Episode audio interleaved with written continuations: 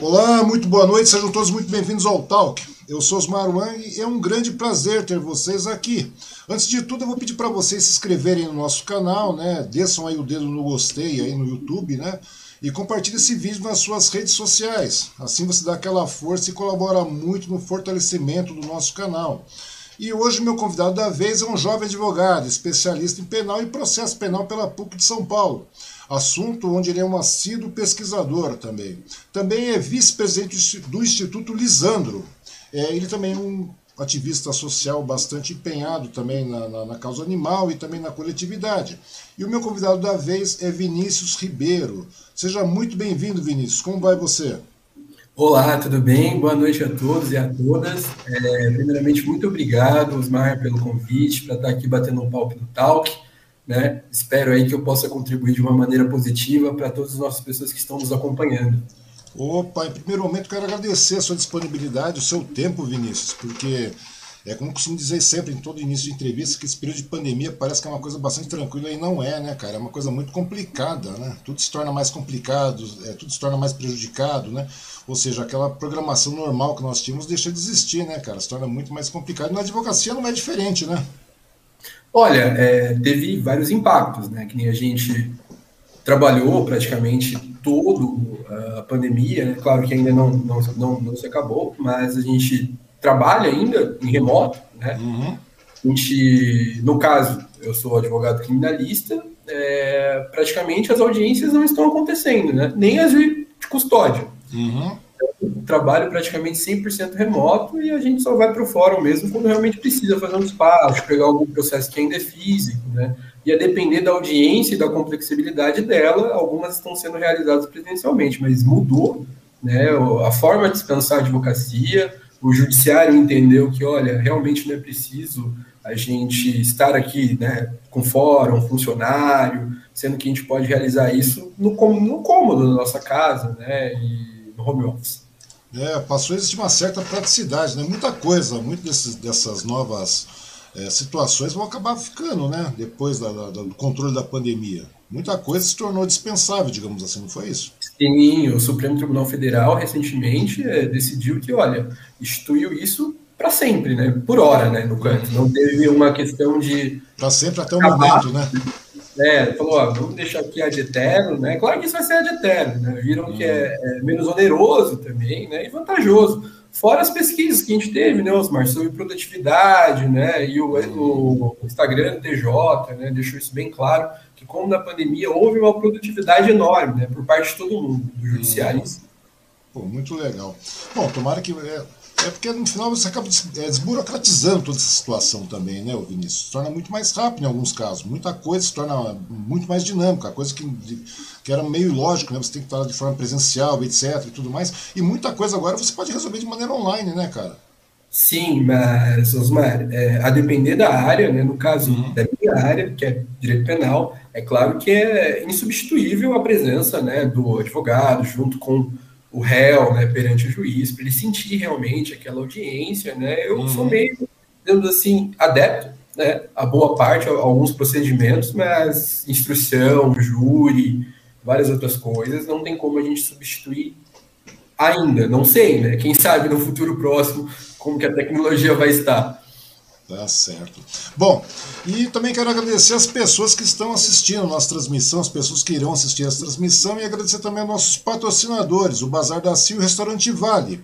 E dizer que se você gosta do Talk, se você quiser e puder ser um dos colaboradores, basta apontar a câmera do seu celular para o nosso QR Code que está no canto da tela e fazer sua contribuição também. É muito bom isso, né? Sempre ajuda, na é verdade, que querendo ou não, toma um certo tempo com uma certa estrutura isso aí. Né? E se você quiser ter a sua marca aí, também na nossa, nas nossas transmissões, é bastante simples. É só você é, dar uma ligadinha nesse WhatsApp que está em cima aí, nós vamos conversar. É sempre simpático, muito baratinho, prático, indolor e sempre tem conteúdo muito interessante para todo mundo aqui na nossa região mundo inteiro, a grande verdade é essa, né? Vem cá, Vinícius, para iniciar nossa conversa, cara, você é uma pessoa muito jovem e já é advogado. Que idade você tem, o Vinícius? 28 anos, Osmar. Pois é, cara, 28 anos e já é advogado. Você é natural de onde? Você é daqui de Suzano mesmo, Vinícius? Eu nasci em Suzano, né? No antigo São Sebastião, né? Hum. Olha, já tô velho já, hein? Pois Novo é, cara. Não, 28 anos é um cara bastante jovem, cara. Você é realmente bastante jovem. Quando eu falei, pô, quando eu, eu conheço, porque na realidade eu não te conheço assim ao vivo, te conheço de rede e tal, essas coisas todas. E daí quando eu vi a sua foto e tal, etc, eu falei, pô, é bastante jovem. Eu vi que você estava junto com o Lisandro, vi assistir uma live sua com o Lisandro um tempo atrás aí, acho que foi em início do mês, início do ano, foi mais ou menos isso, por aí, março, foi abril ou maio, por aí, alguma coisa assim. Eu falei, nossa, cara, rapaz bastante jovem e tal, e está participando ativamente aqui na advocacia da região, cara. Achei muito legal isso. E como é que você se interessou pela advocacia? Até porque, vou te fazer uma pergunta, cara. Porque o mercado de trabalho para advogado no país está meio que competitivo, está bastante escasso, assim, não está? Não está muito competitivo, cara. O que, que te levou a escolher essa profissão de advogado? Vamos lá, Osmar. É, primeiro, eu vou tentar fracionar é, essas duas suas perguntas. Sobre o uhum. mercado, eu acredito que é uma lenda isso, né? Que, olha, tem bastante advogado, não. Infelizmente, a faculdade nos ensinou, não nos ensinou a prospectar cliente né, de maneira uhum. efetiva, como se posicionar. E toda a profissão, né, e advocacia também, eu me considero hoje mais vendedor do que advogado, porque uhum. conhecimento é pressuposto. Né? A partir do momento que você está dentro do, do curso de direito, você está ali predisposto a estudar, né? se especializar. Uhum. Mas do que, que, adianta né? você ter esse, esse acúmulo mental de, de estudos e afins e não souber vender? Né? E é um produto. Né? Ser advogado é um produto. Né? É, você está prestando um serviço com qualquer outra profissão. Uhum. Se hoje você não sabe vender, não pode ficar reclamando que ah, cliente não vem na minha porta, ah, a, a advocacia está estagnada. Então, eu acredito que espaço sempre vai ter para um bom profissional que atua com ética, né, que saiba prospectar né, de forma ética, que nem o Estatuto do OAB, que sempre vai ter espaço. A conta sempre vai fechar quando você trabalha com honestidade e com ética. Uhum. Referente à, minha caminhada né, no direito, ela, na verdade, não, não é nada linear, assim, né? Porque vamos lá, né? É, estudei aqui no centro, no Suzano, né? Na escola uhum. Depois eu fui no Batista Reise, depois eu fui para o Luiz Bianconi, né? E no Luiz Bianconi é, eu tive alguns problemas pessoais, né? Estava muito desmotivado com a minha vida e acabei repetindo dois uhum. anos consecutivos de ensino médio. Olha aí a, a... Eu já passei por isso também. Não, eu, eu, falo isso abertamente, sem nenhum problema. É, passei por dois anos super desmotivado, né? Dois anos consecutivos repetindo ensino médio, sem perspectiva nenhuma, né? Os meus pais sempre presentes, cobrando, minha mãe, inclusive, é professora. E, meu, né, fui lá, terminei o ensino médio e chegou uma hora que eu tinha que escolher, né? Ou uhum. eu ia fazer da minha vida. E minha mãe sempre me apoiando nos estudos, falou, meu, vai lá, faz uma faculdade, eu te ajudo. E eu fui para engenharia, que incrível que pareça, né? Eu comecei a fazer engenharia. Né? Situações um distintas. É, comecei a fazer um ano né, de engenharia elétrica, porque previamente eu, eu literalmente não sabia o que eu queria da minha vida. Eu tinha feito Senai aqui em Suzano, uhum. tinha feito vários cursos assim distintos e comecei a fazer engenharia. Mas eu achava tão porre, né? Eu literalmente achava que aquilo ali não era para mim, não é, né? Uhum. E comecei a frequentar as outras aulas, né? De filosofia, sociologia, pedagogia. E foi numa aula de direito que eu, que eu me apaixonei. inclusive, inclusive né, foi do ex-presidente Temer, que estava dando aula de direito constitucional, uhum. na sala, na PUC São Paulo, e, meu, me apaixonei naquilo e falei, meu, é isso aqui que eu quero, né? E papo vai, papo vem, teve um dia que eu falei para minha mãe, mãe, desculpa, troquei de curso, o boleto tá aí, tá bom? e aí comecei a, a estudar direito e estamos aí até hoje. Me formei, dei continuidade, me especializando né, em penal e processo penal, e agora estou também me preparando para o mestrado. Também fora é, o estágio que tive a oportunidade de fazer na Defensoria Pública em Itacoaxetuba, uhum. que me agradou bastante, né, dos casos que a gente trabalhou, dos casos pro bono, né, nos grupos de estudos que a gente participa, né, que tem o IDDD, Instituto de Direito de Defesa, é, o IPCCRIM também, que eu faço parte, tudo brasileiro de ciências criminais. Então é, é, é aquilo, né? É, e tô aí até hoje, envolvendo aí no criminal. E o interessante e... é que, que a área criminal, no caso penal, processo penal, é uma área bastante dinâmica, né, cara? A grande verdade é essa, né? Você sempre tem situações novas que são, vão aparecendo e, e geralmente você acaba vislumbrando outras situações que você não veria em outras áreas do direito também, não é verdade? É, na verdade, Osmar, é, é, claro né, que sim, mas tudo se conecta, né? Parece uhum. um papinho clichê, mas é literalmente é, é interdisciplinar mesmo, né? Aí no direito penal, com o processo penal, aí a gente né, se envolve com o constitucional, tem muitas das coisas que a gente busca também no Código de Processo Civil também, então é literalmente é, interdisciplinar, mas não é só na minha área que acontecem umas coisas assim bem peculiares, tá bom? Isso aí é, é que a gente tem essa glamorização hollywoodiana, né, do júri, aquela questão do advogado criminal, mas meu, tem áreas assim fantásticas, que o direito penal é mero coadjuvante. Uhum. Uma coisa legal que você acabou de me falar aí é que é aquela história, né, de do pessoal glamorizar a situação toda, tal, aquela coisa toda. E na realidade hoje você acabou de dizer que você se, você se vê mais um vendedor do que um advogado, né? Porque realmente é uma prestação de serviço. Eu conversei esses dias atrás com um amigo meu lá de São Sebastião, no litoral norte, ele é advogado também, né? E o que acontece? Ele acabou sendo é, é, é sendo eleito pelo Google né, como o melhor advogado, escritório de advocacia do litoral norte. Uma avaliação popular do Google. Seus clientes vão lá, tal, etc e, e, e avaliando o escritório, aquela coisa toda. Só me diz uma coisa, só que hoje, é, apesar de ser um serviço como qualquer outro, né, você se tornar um advogado e prestar serviço, abrir as portas e tudo mais, você tem que captar cliente. Porém, hoje, aquilo que você falou, o estatuto ele, tem, ele, ele rege várias situações, né, cara? Como é que hoje você vê a questão da, da, do, do, advogado poder fazer sua, sua publicidade, sua propaganda em cima disso? Porque tem, tem N regras, né? Porque, digamos, tem um big do escritório, esse big do escritório vai trabalhar com uma situação muito mais dinâmica do que um escritório pequeno. Concorda comigo? Então, como é que faz para nivelar isso aí? Como é que você está vendo essa questão de, do, do, estatuto para acabar gerando, permitindo, porque hoje mudou completamente o negócio. Nós temos a internet, nós temos redes sociais, nós temos toda essa parte eletrônica, digital, e a captação de clientes continua existindo, ela tem que existir também. A advocacia também é aquela situação, ela tem que acabar se modernizando. Como é que você vê essa possibilidade? Para que caminho você acha que, que, que que essa, Osmar, essa, é... essa, ética vai acabar girando no futuro. Osmar, é bem bacana a sua pergunta que você fez. Essa semana, inclusive, a OAB né, é, federal editou, regulamentou a publicidade uhum. na internet. Então, democratizou literalmente a internet para a gente estar tá prospectando né, uhum. na internet. Mas a internet não é uma terra sem lei. Né? Não é porque a gente abriu também essa porta que a OAB é, federal decidiu regulamentar isso, que era um limbo, né, que cada subseção entendia de uma maneira. Uhum. Por exemplo, Minas Gerais tem uma, uma, uma, cartela falando que o advogado não pode tirar foto em prédio público, em São Paulo tem outro posicionamento, e vem a OAB federal e uniforme, faz a uniformização disso, né, e fala, olha, vocês podem estar realizando publicidade dentro da internet, da, da internet né, uhum. menos diferente de propaganda, né? Publicidade é aquele conteúdo informativo, você levar conhecimento para as pessoas, né? Não fazer aquela prospecção de propaganda, de tipo, ó, né, resultado aqui, divórcio, 200 reais. Não, é diferente, né? Ainda tem essa questão ética que é super bacana, né? É, a não mercantilização da advocacia e acaba estabelecendo algumas regras. E hoje com o Google, com o Facebook, com o Instagram, se você saber fazer, utilizar essas ferramentas, né?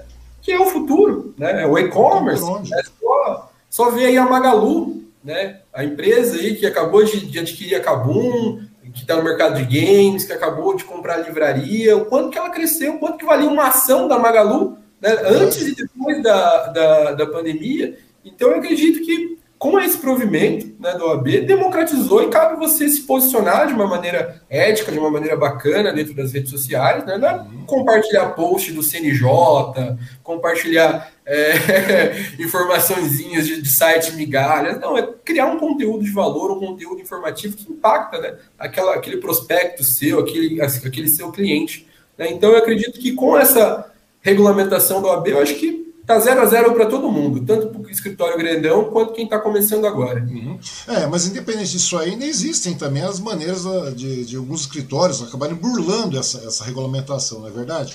Eu estava verificando esses dias atrás, daí você acaba vendo na TV, regularize seu crédito aqui, não sei mais o que, faça o revisional de automóvel, sua dívida, não sei mais o que. Tudo isso são assuntos jurídicos, não são? Que as pessoas acabam transformando, é, é, é, fantasiando, digamos assim, floreando e tirando o lado do, do, do aspecto jurídico da, da, situação toda. Isso não acontece sempre?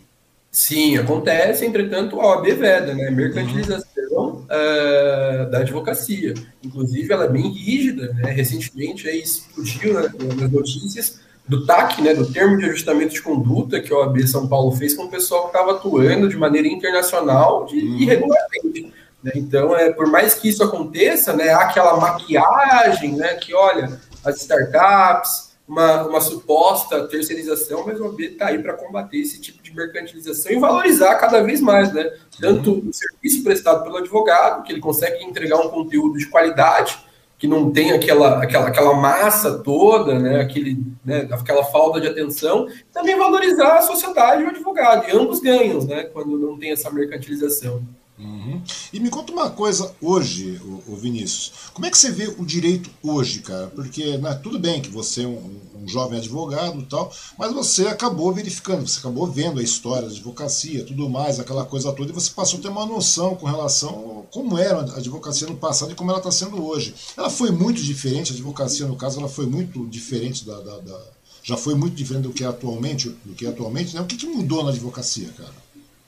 Olha, Osmar, é, eu não sei falar muito com propriedade, né? Porque eu tenho três anos só advogando, mas o pessoal sempre conta, né? Que havia aquele glamour todo, aquela, dizemos assim, a glamorização mesmo da profissão, do terno, da gravata, desse romantismo, né? Uhum. E a galera não, não entendeu, né? Que olha, né? Estamos mudando, né? Agora o mercado de trabalho é outro, é um pouco mais dinâmico. Então, o que eu vejo muito conversando com os advogados mais velhos é acreditando ainda naquela questão de, ah, eu vou fazer meu cartãozinho, ah, eu vou estudar aqui, isso, minha advocacia vai dar certo, mas hoje não é mais a realidade. Né? Não tem mais aquele todo aquele glamour, não tem mais toda aquela, aquela aquele espetáculo, né? Acho que a galera entendeu ainda que a advocacia é um trampo como qualquer outro, né? como professor, como engenheiro, como é, é, o jornalista, e enquanto a gente ainda não cair na real, entendeu? Que a advocacia é simplesmente uma mera prestação de serviço, né? A gente vai, não vai ter um debate sincero, um debate bacana da gente evoluir como classe. Né? É, muito, então, é muito legal a maneira como você aborda o tema, cara. Eu acho muito legal. Você realmente desmistifica muita coisa, né, cara? Olha, eu acho que quem literalmente estuda, né, quem estudou direito, entende de direito, assim, não, não fica difícil entender uhum.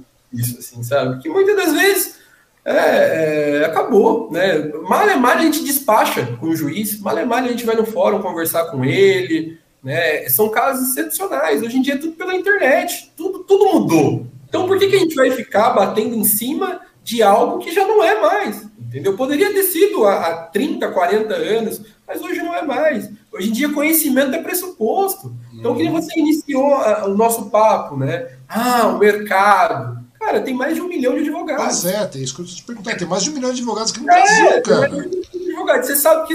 E só você sabe. Só você acha que só você sabe direito. Não, pelo amor de Deus. É, conhecimento é pressuposto, especialização é obrigatória. Hoje em dia você tem que ser multidisciplinar, você tem que saber vender, você tem que saber se posicionar, você tem que entender de marketing, você tem que ser empreendedor se você quer crescer, entendeu? Você tem que entender que, olha, você é um CNPJ, como qualquer outro. E o que, que difere do advogado para o comerciante, para outra pessoa? Então, eu acho que tem muita pessoa que ainda que não caiu na realidade sobre isso e glamoriza e é um atraso para a advocacia. Tem pautas muito mais importantes do que, sei lá, né? Usar beca ou não. Pois é, pois é. De certa forma, houve até uma certa automatização no negócio, né, cara? Porque é, são algumas. É, é, no trivial, o negócio funciona de uma maneira padrão, não tem por onde a gente fugir, não é verdade?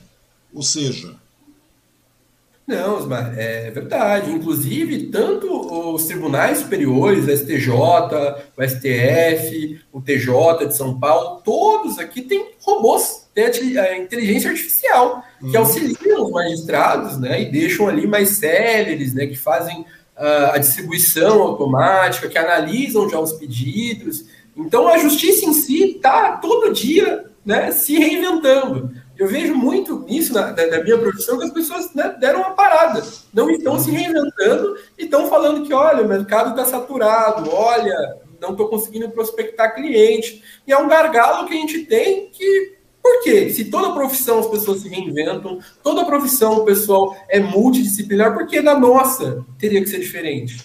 É verdade, é verdade. E me conta uma coisa, como é que você vê aí, é, é, como é que você avalia esse relacionamento hoje, com essa automatização toda, principalmente nesse momento de pandemia também, essa de advogado, justiça e as leis aqui no Brasil? Você acha que fluem de maneira correta? Esse relacionamento flui de maneira é, é, é tranquila? Olha, Osmar, em tese era para fluir, né? A gente tem um estatuto, uma lei federal que fala que a gente é igual, né? Tanto com o MP, quanto com a magistratura e defensoria. O que a gente está vivendo é literalmente uma crise institucional, né? Uhum. Então, a gente não está sabendo se posicionar. Não eu como advogado, OAB, afins, eu acho que é o MP, a magistratura, né? e até o executivo. Então, eu acho que as instituições estão em conflitos, né? Eu acho que, que não é só por parte do MP, por parte da OAB, por parte da magistratura, isso é Brasil como um todo. Uhum. Nesse caso aí. E me conta uma coisa, hoje também existe aquele estigma, o Vinícius, de que a justiça é feita para poucos, né, cara? A grande verdade é essa. Que a gente sabe que não é bem isso, né? Eu queria te perguntar uma, uma questão bastante interessante aí, cara, que sempre paira essa, essa dúvida com as pessoas. Ah, eu não tenho posse, não tenho poder, é, é, eu sou socialmente excluído, tá? eu, tenho, eu sou mais vulnerável, etc e tal. É, a criação, na sua opinião, a criação desses juizados especiais, ele contribuiu, contribuiu bastante, assim, cara, para que a, é, as pessoas pudessem ter acesso à justiça nesse caso? Você acha que é uma melhor alternativa, essa é a melhor alternativa que existe para aproximar a justiça daqueles que são socialmente excluídos? Ou você acha que outra, existem outros caminhos em que, que, que a justiça poderia atuar para poder trazer, né, poder eh, realmente dar, dar cabo dessa situação toda? Osmar, vamos lá. Né? É, tem, tem, por partes que eu vou responder essa pergunta sua. Sobre uhum. o juizado especial, né, que ele Sim. autoriza que a pessoa busque seu direito sem ter a presença do advogado. Entretanto, antes disso, a gente precisa lembrar que a Constituição Federal de 88 elencou a Defensoria Pública. Sim. Para estar tá prestando esse serviço, esse atendimento né, para a população que é hipossuficiente. Uhum. Então, é, a gente tem, lógico, um acesso parcial à justiça, porque a Defensoria Pública não tem perna, não tem funcionários para atender toda a demanda. Né?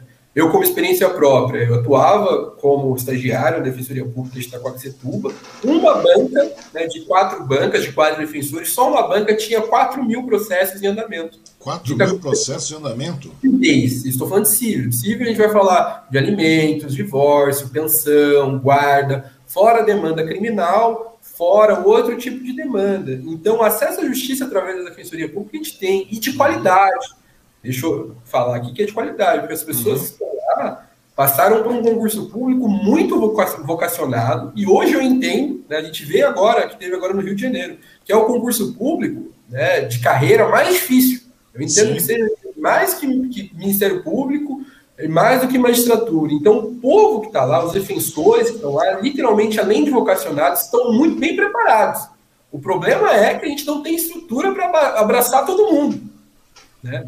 E aqui em Suzano, por exemplo, a gente não tem defensoria pública. No caso, a gente tem um convênio entre a defensoria pública e a OAB, uhum. onde a defensoria Pública paga para nós, né, os advogados que fazem parte desse convênio, para ajudar as pessoas que são hipossuficientes. Né, um, um, puta de um trabalho bacana né, que é feito pela subseção daqui de Suzano. E também não consegue, não consegue né, atender todo mundo. Então é, é, é algo estrutural. Né? Não que a gente não queira, é que a gente não consegue. A gente tenta. Então vai ter aqui, sempre vai ter aquela reclamação, sempre vai ter alguma coisa, mas né, infelizmente é que literalmente a gente não tem perna, não consegue. Né? Então, eu acho que antes de falar de juizado especial, a gente tem que falar de defensoria pública, né? Uhum. que é onde a Constituição elencou olha, quem não tiver uma grana, a gente vai aqui defender vocês e afins. E no processo penal, no direito penal, que é a minha área, é que o processo, né, caso não tenha um advogado constituído, é nulidade, esse processo é nulo. Então, literalmente, quando a pessoa não tem advogado, ou ela vai ter um advogado nomeado, uhum. ou vai ter um defensor público atuando. Entendi. No juizado especial é algo que falou, olha, né, aqui a gente deixa a critério de vocês, de postular isso e afins, até na justiça do trabalho tem isso também, tá, Osmar?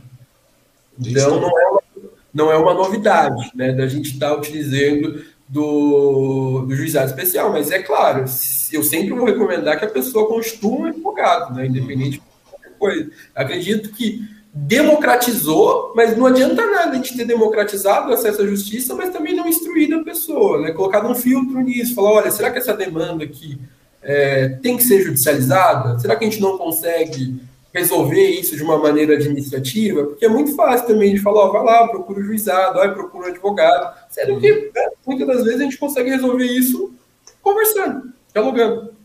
Você acha que é, essa falta de instrução, essa falta de entendimento acaba complicando demais a situação toda? Então, Vinícius? É, na verdade, as pessoas chegam muito cruas, né? E aí não é culpa delas, né? Que, que não tiveram acesso à informação. E aí eu volto a falar daquela glamorização, que o advogado resolve tudo, que o direito vai resolver tudo. E não é, né? Tem muita coisa que nem. É, a gente começou, conversou antes da entrevista, né? Tem muita coisa que o direito não resolve. Muitas vezes é uma conversa, é uma palavra, é um psicólogo, é uma rede social, né? Uhum. Então, é, é, tudo a gente quer judicializar, quer judicializar, e tem várias pesquisas, né? De, de, de, uma galera bem bacana que fala: olha, você quer ver como é que está o país? Olha para o judiciário dele. Se ele estiver abarrofado, cheio de conflito, é como que está a sociedade também. Então a gente, como brasileiro, é um povo conflitante, né? Que tudo a gente fala, ah, eu vou processar, ah, eu é, tenho. É, é, tudo só no reflexo da sociedade. Então, a grande verdade é essa, né? Isso sim, é sim. grande verdade. Como você falou, dá uma olhada no judiciário e vê como é que tá. Se tiver tudo abarrotado, tudo zoneado, cara, na realidade é o que nós estamos vivendo hoje, né, cara? Bom, deixa eu agradecer as pessoas que estão participando pelo YouTube também. Nós temos aqui a Cintia Alves dando boa noite, o Luiz Sandim dando boa noite, o Hamilton Pacheco, ex vice-prefeito lá da cidade de São Sebastião também dando boa noite. A Elba Cardoso está conosco. O Hamilton Arias está dando boa noite. É, a Cíntia Alves também está conosco aqui. O Eladines Oliveira, lá de Mogi das Cruzes, dando boa noite para nós. O Luiz Sandim e a Cíntia Alves está é, concordando com você, dizendo que é verdade nesse caso aqui. Tem mais pessoas aqui pelo Facebook também. Se me permite, eu vou tirar o óculos, o, o, isso que eu não estou enxergando nada, cara. Quando chega na determinada idade fica complicado. Uh, MH Marta, parabéns, tão jovem, que orgulho. É, a Patrícia França falando boa noite. É, a Patrícia França dando parabéns pelo filhão, né? Deve estar falando para sua mãe, né? Dona Aninha. O Evanildo Aguiar Mesquita, advogado de sucesso. Deus abençoe muito. Anair Bassi, boa noite a todos. A Agda Varles também está assistindo conosco. Helena Martins, Deus abençoe, sucesso. É, o Samuel Oliveira está assistindo, a Kelly Queiroz também está conosco. Quem mais? É tanta gente, rapaz. O Joaquim Rosa também está assistindo. O Roger Lopes, lá, editor lá em Mogi das Cruzes, ex-editor do Mogi News, também está assistindo. Yasmin Jennifer, que mente brilhante. O Célio Faiolo também está assistindo. O Flávio Queiroz, boa noite, primo. Boa noite a todos. Bastante pessoa compartilhando aqui, bastante pessoa conversando, cara. É muito legal isso, né, cara? Sim, sim, é bacana. Quando as pessoas participam é muito legal. Me conta uma coisa, cara. Você é um cara bastante jovem, como a gente falou no início da, da, da nossa conversa, né? E desse período de profissão, que você já teve algum momento crítico que foi preciso você chegar e superar barreiras, porque o pessoal olha para você e fala, pô, cara, o cara é tão jovem, será que o cara vai resolver meu problema? Será que o cara vai, vai, vai realmente dar cabo da situação? Ou já olhar para você com desconfiança? Como é que foi esse, esse, esse início na advocacia, cara? Olha, é, Osmar, como eu te falei, a faculdade não te prepara para isso, uhum. né? Ela te prepara ali para eventual depender que você quer, né? Concurso público, OAB e afins. Essa questão de a gente fala, né, da, da questão do empreendedor de, de, vendas mesmo, de quebra de objeção. Uhum. Isso vai depender, se você vai aprendendo na prática, né? Mas sim, já, já sofri Sofri não, né? Sofri um termo muito pesado, mas eu já tive um contrato que eu não, não fechei por causa que rolou aquela desconfiança. Pô, você é novo, né? Meu, meu, e aí? Mas é uma coisa que eu não sabia, né? Que eu poderia quebrar essas objeções de, de várias outras maneiras, né? Mas eu acho que em qualquer profissão, né? A gente tem esse estereótipo, né? De entender que pessoas mais velhas elas acumulam muita experiência, isso é inegável, mas também acumulam bastante burrice também, tá? É verdade. É, por isso mesmo, cara, porque querendo ou não, cara, é aquela velha coisa, né? É, a juventude traz uma oxigenação em toda e qualquer área. A grande verdade Sim. é essa, né? Ela consegue, a, juventude consegue ver, é, é, ver, é, ver, situações, é, encontrar soluções por outros caminhos que muitas vezes passam batidos para aquele pessoal de de mais idade, pessoal que já está mais tarimbado, aquela coisa toda que segue aquele padrão, digamos, é, é, parametrizado. Né? E a juventude não, a juventude consegue ir mais além, né? ela vai além, então ela tem uma outra visão com relação a isso. Sim, a gente tem que respeitar sempre, que a experiência é fenomenal, né? É, literalmente, das pessoas que eu tive a oportunidade de trabalhar, que estavam mais tempo na caminhada, né, que foram meus chefes, sempre mostraram o caminho das pedras, literalmente, né, das uhum. coisas, mas a nossa caminhada também. Tem muitas pessoas que, além de acumularem experiência, acumulam burrice também, né? A gente vê isso para toda qualquer profissão. Mas, Osmar, é muito uma deficiência de formação essa questão do que qualquer outra coisa, porque a gente fica despreparado. Né, que a gente não sabe como fazer uma negociação, como se posicionar, como falar, olha, né, por mais que sejam mais jovens, mas você pode dar uma olhada aqui nessas pessoas aqui que eu já também consegui resolver o problema delas, né? Mas você pode mostrar o seu portfólio, literalmente, é público. Isso, uhum. você pode chegar na pessoa e falar: olha, eu já atuei em casos parecidos e tive esse tipo de resultado aqui. Sei que sou jovem, entretanto, eu gostaria da confiança sua aqui, eu vou estar aqui trabalhando de uma melhor maneira possível, né? E isso muito depende também, né, Osmar? Porque quando é indicação, eu acho que a pessoa pouco importa para a sua idade, né? Porque literalmente foi uma indicação. O duro é quando vem da internet, quando vem é, é, é, de página de Facebook, Instagram, aí tem um trabalho, porque literalmente quando já vem indicação é porque aquela pessoa conseguiu resolver um problema igual ou parecido da pessoa que te indicou. Uhum. Então, é claro que tem essa deficiência de, de, formação, né, mas a partir do momento que você começa a atuar, você já começa a ficar mais ligeiro, né, no, no linguajar brasileiro, e consegue... mais esperto, né? consegue balizar isso de uma maneira tranquila, mas sempre vai haver, independentemente da profissão, seja ela advogado, seja ela professor, seja qualquer outro tipo de profissão. Isso é normal, a gente tem uma desconfiança e a gente tem é, é, essa, essa mania de entender que quanto mais velho, melhor, quanto mais experiência, melhor. Mas né, né? Isso não, não, vem a ser fundo de verdade. Né? E aquela velha situação que você está me falando também, né? que você já atua em vários casos aqui na região, não só em Suzano, mas em toda a região também, e você acompanhou muitos outros casos também, não é verdade? Sim, sim. Eu acho que é... a gente acaba né, acompanhando no dia a dia, que nem eu te falei, é... a gente vive em conflito. Uhum. Quando, a gente, quando a gente tem conflito, a gente procura quem? Procura advogado. Então eu vi várias, várias, várias, várias, várias coisas assim absurdas. Assim. Então é absurdo do ponto de vista que você acha que não, não, não vai acontecer, mas acontece, que para aquilo que você achava que isso não aconteceria, mas isso pode acontecer, uhum. mas são casos que impactam, né, principalmente na área criminal. Mas ah, de destaque na, na região te, te, te, tive alguns, assim, sabe? Passei pela questão do, do Raul Brasil, também aqui em Suzano, né? Sim. que aconteceu deu uma, deu, deu uma passada por lá também, atuando um pouco. Ah, teve o caso do Lisandro aqui em Suzano. Sim, é, exatamente. Isso que eu queria é, perguntar para você também, né? Você acabou acompanhando o caso do Lisandro aqui, que foi um caso bastante polêmico aqui, de bastante repercussão aqui na, na cidade que foi a, a defesa do, do ex-candidato à prefeitura de Suzano, aqui, o Lisano Federico. Né? Você acompanhou o caso, você não, não, não, não, fez parte da defesa, mas você acompanhou o caso de forma atuante. Né? Como é que foi que esse caso aí? Como é que foi? Ele foi. Como é que foi? Como está sendo ainda? Não sei como é que finalizou esse caso, se é que finalizou, como é que está sendo esse embate aí? Está sendo desgastante? Foi desgastante? Como é que foi isso aí?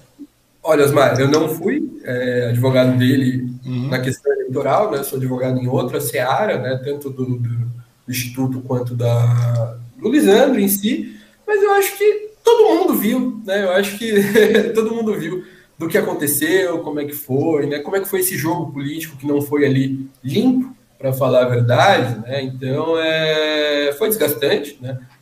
Mas tudo passa, né? Hoje tem outro projeto, estamos tocando aí o instituto junto com várias outras coisas, mas foi um ponto assim que não surpreendeu, vindo de quem veio né, e do jogo político. Então era, era, era de se esperar quando a gente tem, sei lá, tipo, boy envolvido, né? Valdemar Costa Neto. Então é, é o modus operandi do partido, né? Então a gente entrou no jogo e perdeu o jogo, né? Faz parte. 2022 está aí, 2024 também está aí. Então é tocar o projeto, ir para cima, né? Acontece. Então errou, errou. A gente aprendeu com isso e estamos aí, né? Certo, passar águas passadas, né? A grande verdade é essa. Não tem outro jeito. E você está falando com relação ao Instituto, né? Você é vice-presidente do Instituto Lisandro, né? Me conta uma coisa, como é que você chegou à vice-presidência e o que vem a ser o Instituto? Porque muita gente não conhece o Instituto Lisandro. Vamos lá. É, antes né, de ser advogado Lisandro, a gente uhum. criou uma relação né, de, de, de, se encontrar. Eu sempre admirei o trabalho dele como vereador, né? Claro que dessa amizade sempre houve algumas divergências em alguns pontos, e comecei a acreditar no trabalho dele, acompanhá-lo né, nas redes sociais, é, comparecer em algumas sessões das, das câmara, da Câmara, a gente se aproximou, né, e foi algo natural, né, uhum. com uma amizade e afins, e quando eu vi, eu estava ali já advogando para ele, advogando para uma galera do Instituto, advogando para a galera da ONG, e depois que, que findou a eleição, né, é, renovação, momento de renovação, uhum. e tivemos a ideia aí de de fundar né, o Instituto Lisandro Federico. Né, o Instituto Lisandro Federico, além de atuar é, na, na, questão, na causa animal, né, estamos aí trabalhando numa questão social, também atendendo a galera lá para elaborar currículo, para dar posicionamento sobre qual, qual os órgãos públicos ela deve procurar né, para estar tá buscando aquele direito, né? Então, orientação jurídica a gente não pode dar, né? mas a gente dá o caminho das pedras. Fala, olha, né, você está precisando de advogado, vai na defensoria, vai no AB, ah, eu preciso de tal certidão, de tal coisa, ó, eu acho que é nesse órgão aqui. Também estamos formulando os cursos de formação, encaminhamento para pessoas que estão aí criando projetos para pessoas que estão desempregadas aqui no Altietê. É literalmente um instituto aí para fortalecer, para fazer uma política, né? Uma política bacana para tentar agregar e contribuir para todo mundo aí do Altietê, né? especialmente para a galera daqui de Suzano. Uhum. E o interessante é o seguinte também, né? Porque querendo ou não, o Lisandro tem o, a, o seu nome ligado muito à causa animal, não é verdade? Sim. Você falou, não tem por onde, né? Tanto que essa foi uma das bandeiras do Lisandro na, na, na, primeira gestão, tal, aquela coisa toda. E a gente sabe que os animais não, não são pessoas, não são sujeitos, não são pessoas, não são sujeitos de direito, não é verdade? E eles são casos de, de proteção, são objetos de proteção, tal. E daí só uma pergunta, é, muitas vezes as pessoas não entendem que isso aí também acumulam é, é, regras jurídicas em cima disso aí, né? É, e você como hoje vice-presidente do Instituto, você verifica muito a questão de, de, de, de ação, é, de, de, crimes né, cometidos contra os animais, aquela coisa toda aqui na nossa região. Você atua, porque você atua diretamente, diariamente no Instituto, não é isso? Como é que está sendo feita essa, essas ações aí? Nesse período de pandemia, você vê que aumentou bastante a questão de, de maus tratos aos animais? Olha, Osmar, é, primeiro, né, que o Instituto não tem competência para isso, uhum. né? Claro que a gente sempre, quando chega uma, uma denúncia, né, de, de violência, de maus tratos, que é, no, é normal, normal que eu falo essa comunicação, uhum. por vezes como uma pessoa atuante, né, é, na, militante na área animal, a gente acaba encaminhando ou para o Ministério Público ou para a polícia, mas é, infelizmente as pessoas não sei o que passa né, na cabeça das pessoas e acabam maltratando os bichinhos aí que né, não, tem, não tem nada a ver. E com essa questão do Instituto, né, eu particularmente não estava presente uhum. né, na causa animal, atuante, mas eu percebi né, literalmente o quanto isso é reincidente, é, reiteradamente acontece esse tipo de situação. Né? Então a gente acaba encaminhando isso para o Ministério Público, acaba encaminhando isso para a Prefeitura, né? e quando a gente consegue, a gente acolhe esse animal, faz ali os primeiros, os primeiros atendimentos ali, na medida do que pode, né? que literalmente a gente também é, não consegue abraçar tudo, né? por hora, mas estamos aí trabalhando para tentar né? atender a maior parte, tanto da, da, da população quanto dos animais, né? Mas, é, Osmar, é uma realidade muito triste mesmo aqui em Suzano, o quanto isso é normal, né? É só a gente olhar aí, tanto nos jornais da cidade, abrir o Facebook, né? Uhum. Então, em Suzano, essa é uma realidade aí que a gente tem. Né? Não só em Suzano, né? Mas aqui em Suzano eu não sei o que acontece. Né? Eu acho que, que as pessoas que estão aí dizendo que são protetoras de animais não estão fazendo ali o, o seu papel de, de, protetores, porque acabam indo para um, um setor que a gente nem, né, a gente nem tem competência para isso. Né? Então, para você ver das pessoas que já não acreditam mais nas pessoas que estão aí postas aí é, na estrutura, né, na estrutura do Estado para estar tá combatendo esse tipo de, de situação. Uhum. O Instituto Lisandro ele foi fundado após as eleições, correto? Correto. Correto. E nesse caso aí, o, o que aconteceu? O Instituto foi fundado no meio de uma pandemia, né? Então, ou seja, é, nesse período aí, é, tudo se tornou maior, aí tudo ficou agravado, tudo se tornou superlativo, por exemplo, a agressão à mulher, um monte de coisa acabou sendo é, direcionada para o Instituto também. Você falou que não é apenas a causa animal, é claro que a causa animal é uma das bandeiras também que, que o Instituto abriga mas são, é, é, existem outros, é, muitas outras situações também que o Instituto atua, né? E nesse caso, aí, como é que foi esse, esse período de pandemia para o Instituto? Tudo, um monte de coisa acabou caindo para o Instituto, agressão, é, violência doméstica, aquela coisa toda também? Osmar, é que na verdade é, foi mais a figura do Lisandro Federico, né? Uhum. Uma figura pública de ter sido muito e é atuante na cidade, né? De daquelas pessoas espelharem, né? Naquela pessoa íntegra que, que trabalha pela população. Então, através do Lisandro, buscaram, né? E buscam o instituto. Aí a gente acaba dando o um encaminhamento, né? Para o setor responsável. No caso aqui que você pontuou sobre violência doméstica ou familiar, né? acaba se fazendo encaminhamento para a DDM, Delegacia da Mulher. Sim. Aqui em Suzano. Né? Mas é uma realidade, né? Não só aqui em Suzano. Isso que a gente tem ali a ciência, né? Desses casos de agressão. Mas muitas vezes, né, no direito tem uma, uma terminologia que fala crimes de cifra oculta, né? São aqueles crimes que não tomam conhecimento de nenhum órgão público, né? uhum. né? Então a gente consegue quantificar isso. Mas eu comecei a perceber que dentro, é, através do Instituto, dentro do Instituto, do quão quanto grande é aqui em Suzano, mesmo a gente tendo patrulha é, Maria da Penha, né, da GCM, de ter uma delegacia da mulher, então é uma realidade consequência do machismo estrutural, né, não só aqui em Suzano, mas no Brasil todo. É, machismo estrutural tem em todas as situações praticamente, a grande verdade é essa, né, porque são nossa, é uma eternidade de períodos aí que, que o machismo impera. E muitas vezes o machismo está impetrado e as pessoas nem se dão conta disso, né, cara? Sim, tanto o machismo estrutural quanto o racismo. Racismo né? estrutural. Nós temos vários problemas estruturais. A grande verdade é essa, né, cara? Sim, sim, sim. Mas é graças a Deus a gente estamos aqui evoluindo todos os dias. Da OAB, que aqui que eu consigo falar, hoje em dia a gente já tem ali uma cota, né, tanto de mulher quanto para para pessoas pretas e, e, afrodescendentes. Então a gente consegue é, hoje cada vez mais tentar não digo pagar essa dívida, né? Porque no caso eu entendo que seja uma dívida histórica, mas a gente consegue literalmente compensar isso, né? De dando mais acesso, dando mais oportunidade, né? Para as uhum. pessoas que foram mais vulneráveis e excluídas, né? Nas políticas públicas que nós decidimos adotar. Então, então é, é, vai demorar muito ainda, Osmar, para a gente literalmente conseguir, né, no caso, como eu entendo, pagar essa dívida. Né? Não vai ser só através de cotas. Então, pois é, cara. E chegando nisso aí, você falou com relação a essa desigualdade toda que nós estamos vivenciando, que a gente vivenciou por um período enorme, com todos esses problemas estruturais, e agora a gente verifica que a gente está no mesmo processo, né? inclusive nessa questão com o atual governo. Né? E você é uma pessoa bastante sutil, né? até pela questão da, de você ser um advogado, né? Mas também não deixa de ser polêmico. Eu vejo suas postagens nas redes sociais aí e tal, e você sempre está dando uma pincelada com, com relação às opiniões quanto ao cenário político atual. Né? É, a pergunta é: você acha que um advogado pode, deve ter suas opiniões quanto à condução política do país, de uma cidade, de um estado? Como é que você vê isso aí?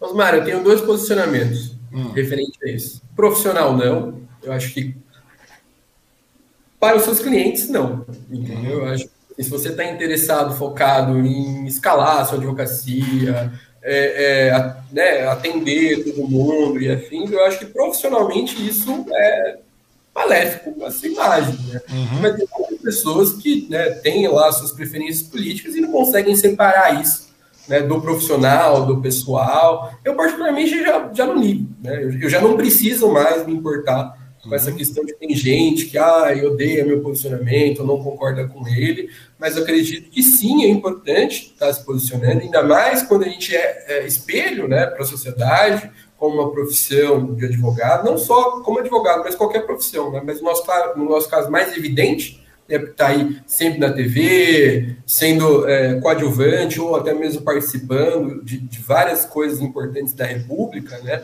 Mas eu acredito que é importante sim, e o advogado, não só o advogado, precisa se posicionar, Hoje em dia, se você abrir o Instagram, né, tem, tem vários defensores públicos, tem vários, não, não tanto magistrados, né, por causa que a Loman não, não permite, né, uhum. mas acabam concordando com várias coisas do governo, Ministério Público também. Mas a gente, eu posso citar para você o professor Auri Lopes Júnior, um baita de um processualista que se posiciona praticamente todos os dias contra o governo. Nilo Batista, também um baita de um professor, que inclusive foi é, advogado do Lula lá no começo da Lava Jato, também se posiciona contra uhum. também, esse tipo de coisa. Então eu acho que independentemente da sua profissão, se ela não, não veda isso, não tem porquê né, você não se posicionar. Ainda mais quando você conhece o mínimo né, da estrutura do Estado, quando você conhece o mínimo né, de tudo isso que está acontecendo e fica mais fácil você saber o que é certo e o que é errado. Né? Aqui não é muito mais nem uma questão de consciência política. Uma questão, é uma questão de bom senso, né? Lei, né? Bom senso, lei e afins. Então, eu acho que, independentemente qual que é a sua profissão, advogado ou não, é sempre importante pontuar o seu ponto de vista, né? E a gente vive numa cidade, numa polis, então é sempre bom a gente trocar essa ideia, evoluir, né? E sempre de uma maneira democrática, de sempre uma, de uma comunicação não violenta. Eu Sim. posso não concordar com a sua ideia, mas não necessariamente isso me dá o direito de te agredir, de te ofender e afins. Mas é se posicionar politicamente hoje é essencial. Uhum. É, até, até porque a divergência é abertura ao debate, né? A grande verdade é essa, né, Vinícius. E aí vem a pergunta, cara na questão é como é que o Vinícius, né, o Vinícius, a pessoa do Vinícius, vê é, é, qual a sua avaliação com relação à questão do governo, desse atual governo federal que nós, nós vivemos aqui. Porque você, né, nós estamos vivenciando, porque você, como eu te falei, mesmo de forma sutil, você é muito crítico em relação ao governo, já deu perceber isso, né? Como é que você avalia a, a pandemia, a gestão da pandemia e esse momento político que nós estamos vivendo? Olha, Osmar, eu acho que meio que eu sou sutil hoje em dia nas redes sociais, porque quem já me acompanha, né, que são meus amigos próximos, já sabem do meu posicionamento e não é de hoje, né? É, eu discuto política partidária desde meus 16 anos, né? Uhum. Antes de entrar nessa discussão, em 2007, a gente estava lá é, quase batendo no Lacerda aqui em Suzano pelo passe livre, uhum. lá em 2007. Então eu já venho discutindo política pública, meu, pela UJS, União da Juventude Socialista, depois pela UJB. Em 2008 eu estava lá em Goiânia, era menor de idade, vendo Lula discursar lá no, no Comune. Uhum. Então, né, me filiei ao PT, depois me desfiliei do, do PT. Então, sou suspeito para falar sobre política partidária, eu sempre discutia. Uhum. Assim, em relação ao, ao governo do, do Jair Messias Bolsonaro, eu acho que né? É só ligar a TV para ver o que está acontecendo, né? É só a gente abrir o noticiário, ver que estão pessoas aí fazendo fila para ver se conseguem receber osso. Pois é, cara, pois é. Estão comendo aí resto de arroz.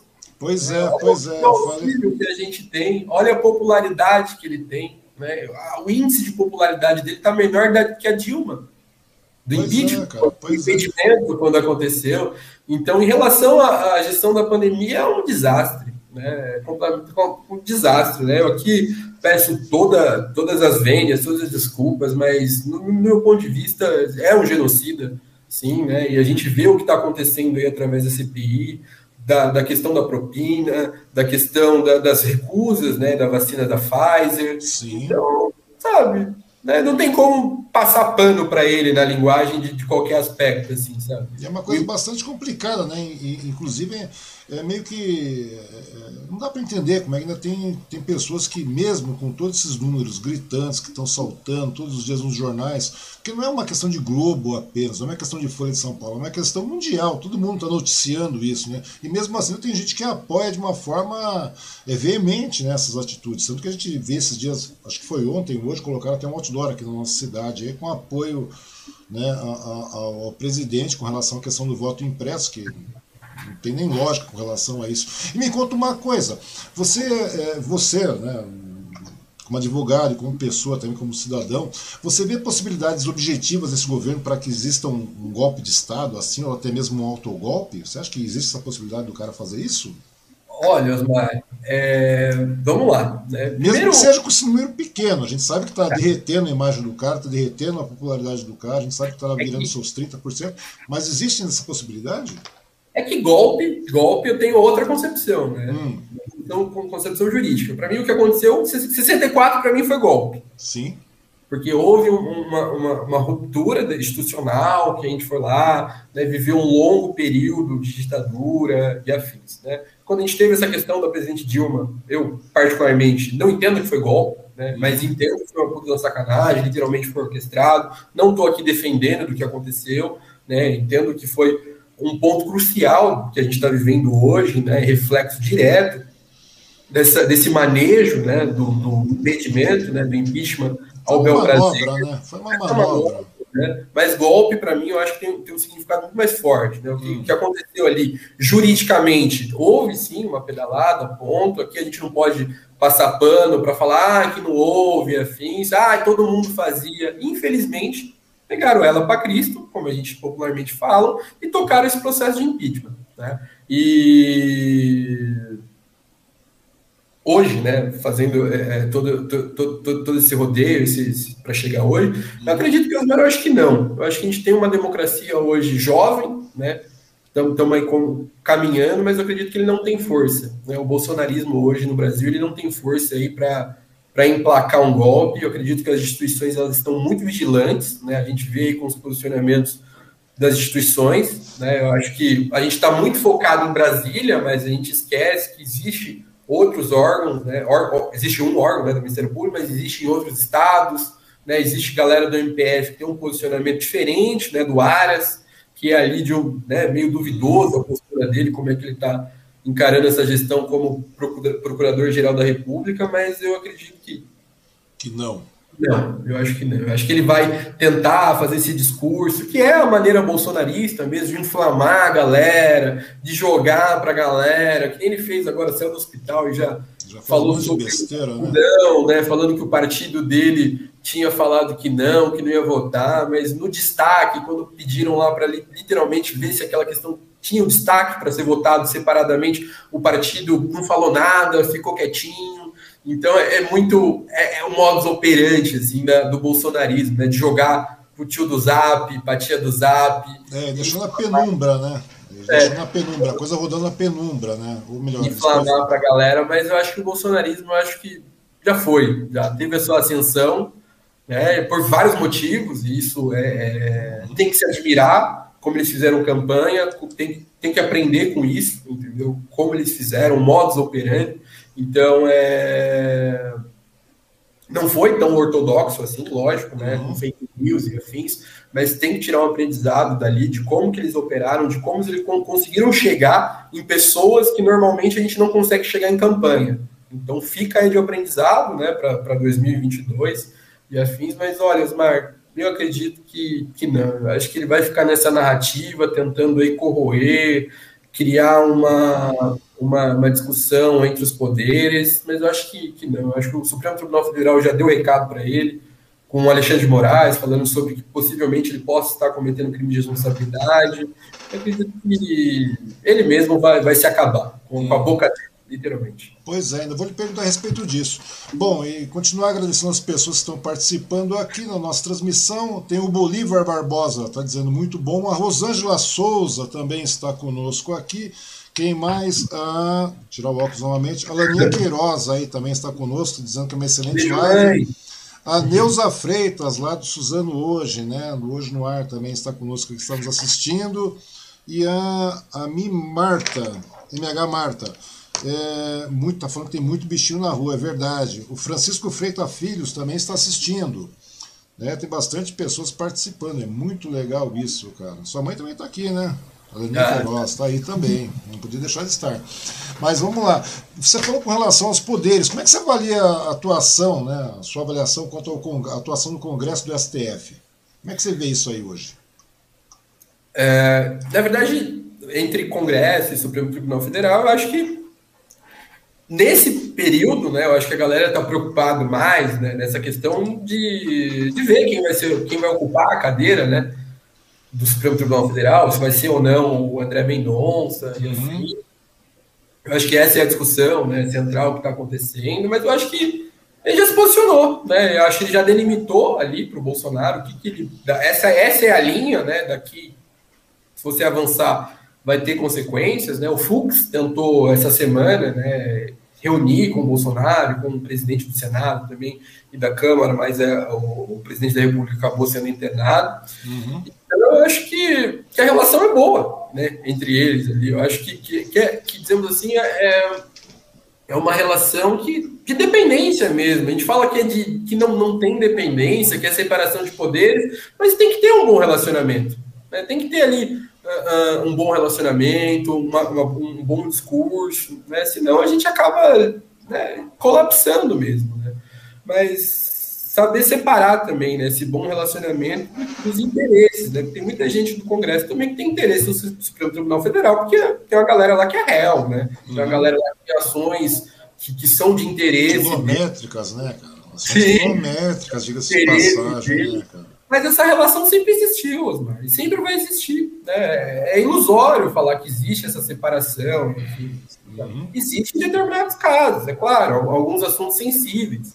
Né? Mas imaginar uma república sem um diálogo do, do, presidente, do Supremo, com o presidente da República, com a Câmara, é inviável né, para uma democracia. É então, né? é, o problema é quando o presidente da República começa a tentar botar uma desconfiança nos ministros, né? começa a criticar, que nem ele está criticando o Barroso de uma maneira. Eu, eu, nunca vi isso, sério. Eu nunca vi nenhum país sério, Osmar, onde o presidente da República insinua que o ministro do Supremo Tribunal Federal é pedófilo. Pois é, cara, pois é, pois é. Eu, eu nunca vi isso, né? Eu nunca pois, vi pois isso. Pois é, cara, você vê que é um festival de sanidade, né?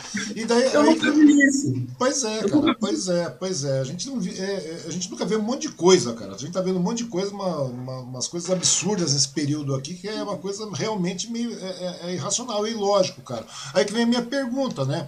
E você vendo essa situação toda aí tal, que nós vemos aí, né? O cara acusando isso, fazendo aquilo, fazendo um monte de coisa, fazendo essa falácia toda. É, nessa conjuntura política, se a gente pode chamar isso de política, né, cara, do nosso país, é, é, qual o papel da advocacia nesse momento, cara, nesse momento crucial? É, a, a, no caso, a OAB, ela, ter, ela teria algum papel possível é, é, nesse momento, caso haja impedimento aí pro, pro, pro, pro atual presidente, cara? Olha, Omar, na verdade eles haviam deliberado, né, se iriam pautar isso, mas essa semana essa reunião foi cancelada, uhum. né, o federal acabou cancelando é, esse, é, essa deliberação dessa reunião. Eu acho que o pedido pode ser feito, né, qualquer pessoa, isso é a Constituição que regulamenta, mas eu, primeiro a gente olha para dentro da nossa casa, né, para depois tentar arrumar a casa dos outros. Eu acho que tem assuntos tão quanto importantes, como pautar ou não pautar o impedimento do presidente da República, mas a gente vê para a nossa classe que tem advogado que, meu, fechou porta de escritório por causa da pandemia. E né, a gente deveria estar tá focando nessas pessoas, né, fortalecendo a advocacia, fortalecendo o advogado, para depois a gente pensar pautar esse tipo de, de, de, pedido e afins, porque a gente não é poder moderador, a gente não é um órgão de classe moderador. Então eu acredito que o papel da advocacia é, como foi sempre né, está sendo na, na, República e na Nova República, é, está acompanhando, né, fazendo parte, discutindo, mas nunca interferindo. Né? Primeiro que não tem nem legitimidade né, para fazer esse tipo de coisa, mas eu acho que primeiro a gente precisa olhar para dentro da nossa casa para depois se ocupar de uma discussão que muitas das vezes não reflete para a, classe toda. Né? Uhum. Né? É isso. Então eu acho que, tipo assim, primeiro a gente né, vê como é que está né, a nossa classe, afins, porque uma pessoa não pode responder pela classe toda. Né? Tem muita gente que concorda ou não concorda com o processo de impeachment. Eu, particularmente, acredito que a utilização do processo de impedimento, eu acho que não é bacana. Né? Uhum. Eu gostaria né, que continuasse esse desgoverno né, do Bolsonaro, mas a gente literalmente ficar se utilizando né, do, do, processo de impedimento quando é convencional, não, eu acho que não é uma maneira bacana para a democracia, né? Uhum. Tão jovem a nossa. É, na realidade você acaba analisando, né?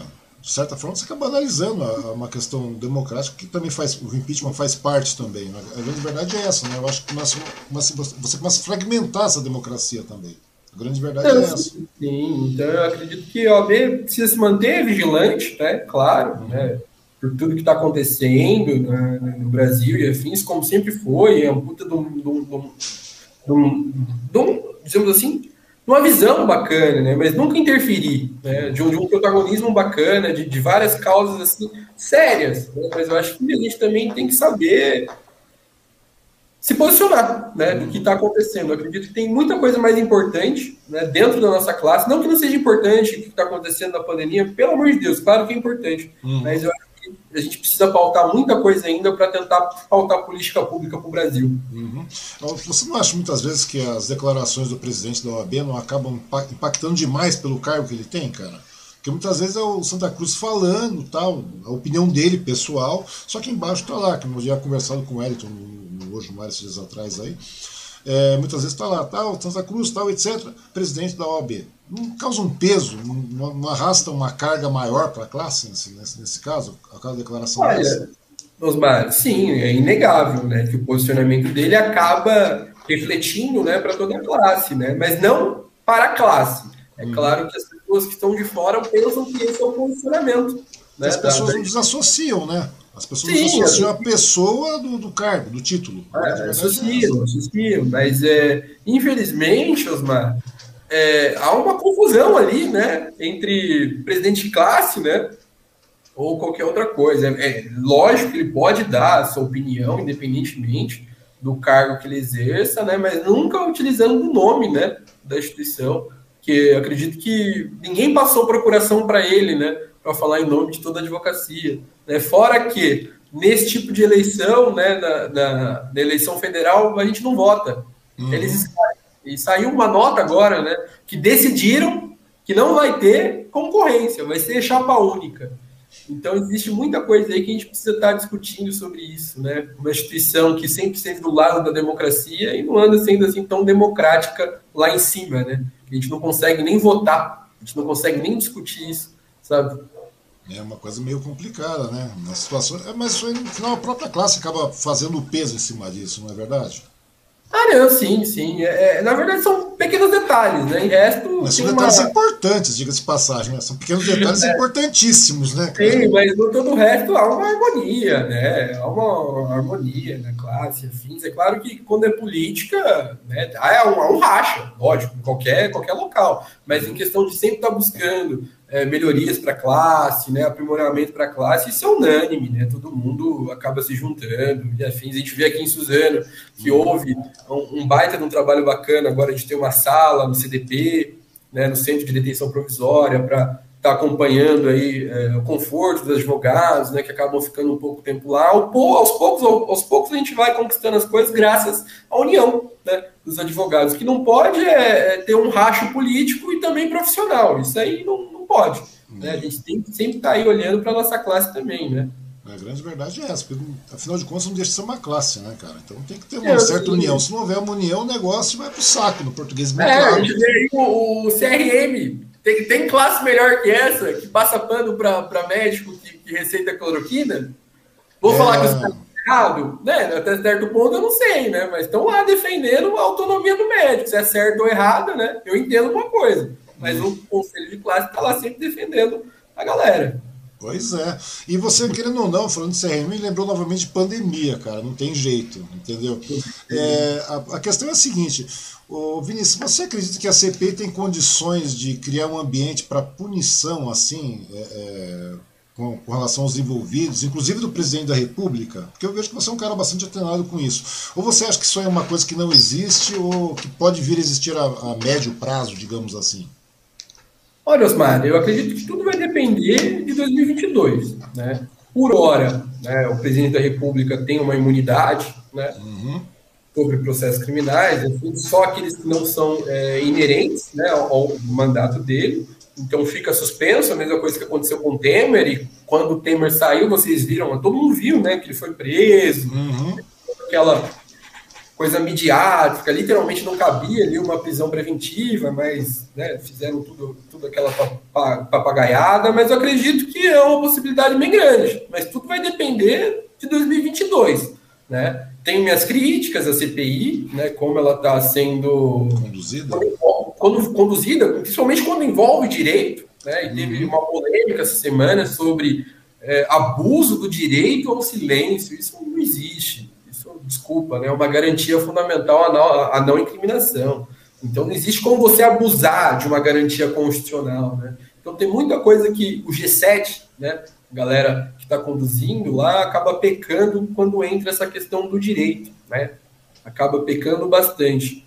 Uhum. Então, segundo o Randolph, o Osmar também o Renan, eles já tem material já para, né, no mínimo ali a questão da prevaricação, né, da questão do, do caso dos irmãos Mirandas, né, da, da notificação da, da, da, venda da Covaxin, mas eu acredito que, Osmar, essa questão dessa punição, especialmente para o presidente da República, vai ser em 2022 que a gente vai definir isso, né. As pessoas que não têm foro privilegiado, né, foram por prerrogativa de função, vão ser processadas aí, né, vão ter o direito à ampla defesa, o contraditório, para se explicar aí, literalmente o que aconteceu, né? E detalhe, não vai ser algo automático, né? Eles vão fazer esse relatório depois que terminado, previsto ali para setembro, e eles acabam entregando isso para o Ministério Público. Não tem autonomia, né, de denunciar ninguém. Isso vai depender também do Ministério Público. Ministério Público, né? E me é. conta uma coisa também, que uma, uma dúvida que todo mundo fica falando, fica questionando, né? E muitas pessoas não têm noção disso. Eu gostaria que você explicasse com relação a falar daqui a pouco o Bolsonaro tal, se não vingar por aqui, vai acabar indo para o Tribunal de Haia. Como é que funciona esse processo aí, cara? Existe Olha, possibilidade? É... Existe, mas como é que funciona isso? Vamos lá, é, Osmar. O Tribunal de Haia, é, o Brasil vai lá e adere, né?